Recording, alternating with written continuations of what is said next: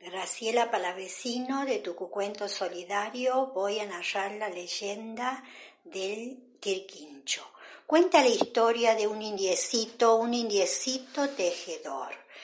Pero este indiecito era un poquito aragán. Se levantaba, preparaba su telar, elegía la lana y comenzaba una pasada, otra pasada y una descansada, una pasada, otra pasada y una descansada.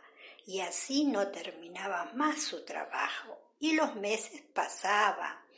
Y desde arriba su dios Sol lo observaba, pero a él no le importaba. Una mañana se levantó. ¡Ah! ¡Chuy, qué frío! Y yo ni un poncho me he tejido. Voy a tener que ponerme a tejer. Y así lo hizo. Preparó su telar, eligió su lana y comenzó. Una pasada, otra pasada, otra pasada, otra pasada.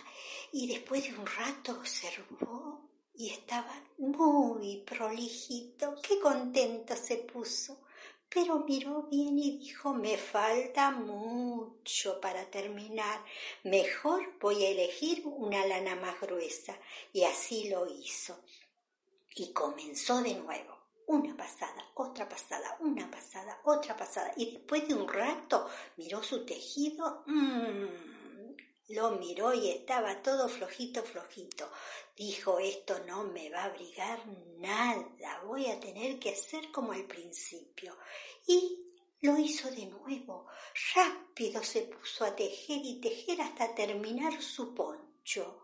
Y le salió la última parte muy prolijita. Se lo puso pero su dios Sol, que lo miraba desde arriba, movió la cabeza. Mm, dijo, este hombre muy lejos así no va a llegar. Mejor lo voy a transformar en un animalito. Y así lo hizo, lo transformó en un quirquincho, que hasta el día de hoy, si ustedes lo observan, tiene una caparazón que en sus extremos está todo prolijito y en el centro flojito, flojito, igual, igual que el poncho del indiecito.